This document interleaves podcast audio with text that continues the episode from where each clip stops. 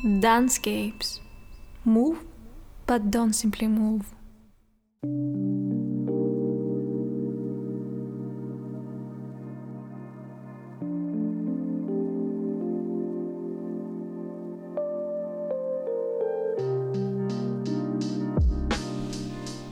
Welcome to day 4 of the 7 day Dancescapes audio dance. Today we're reflecting on decision making processes. How do we make choices in our everyday life and our daily tasks? Why? As adults, we try to think through our choices before we make a decision and take calculated risks, right?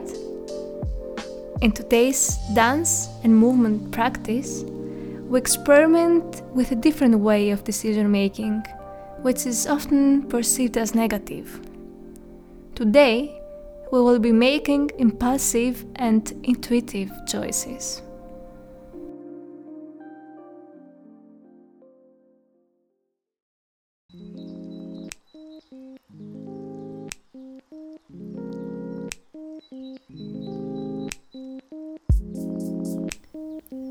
Start moving around your space.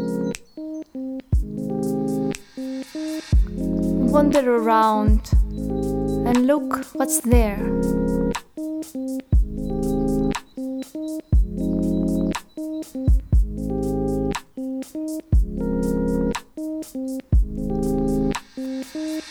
And when you feel like, just stop.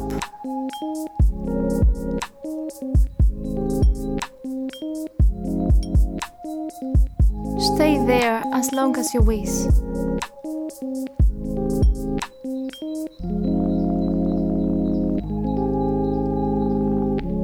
When you feel like, start moving again.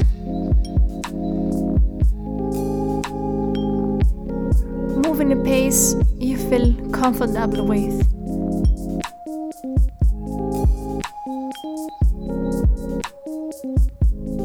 Feel the lightness of the music to your body.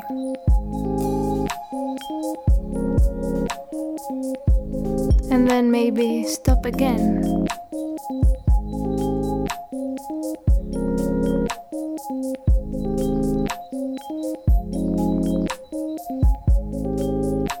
And when the urge to move comes again, start moving again.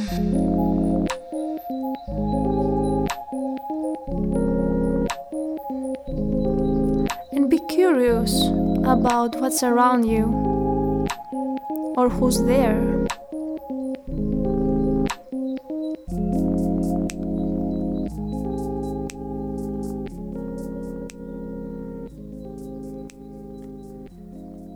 And when you feel like you can stop again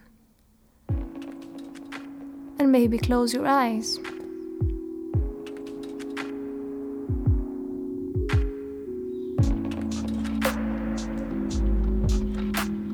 And maybe you want to follow this impulse, this speed the music gives.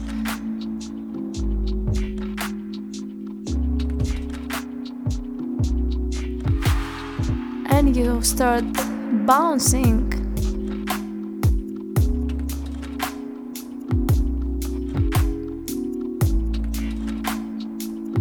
You can bounce with your whole body or just one body part.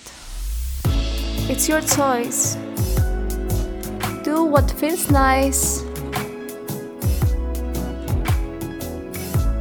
and don't really care how it looks like.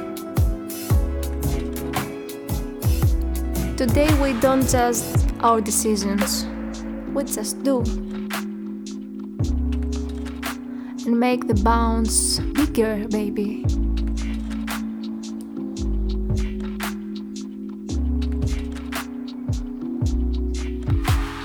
Put more weight into your bounce.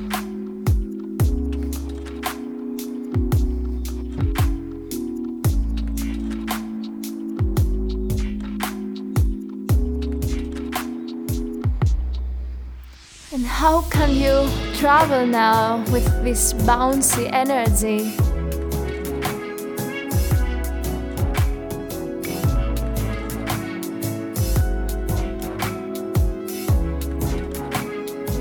You can bounce with a lot of energy or keep it minimal.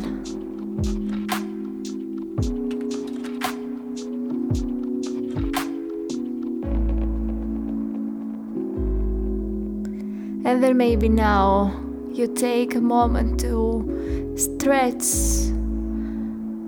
as if you just woke up.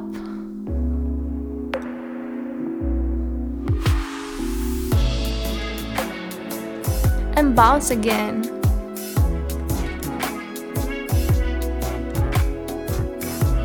And maybe reach out again and stretch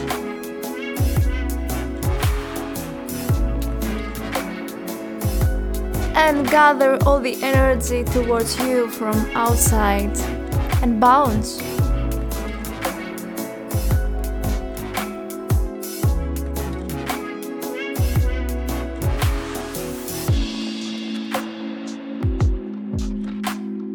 Maybe you want to lie down and bounce there.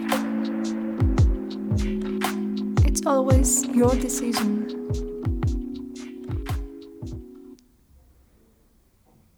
At the end of the day, choices characterize who we are as a person.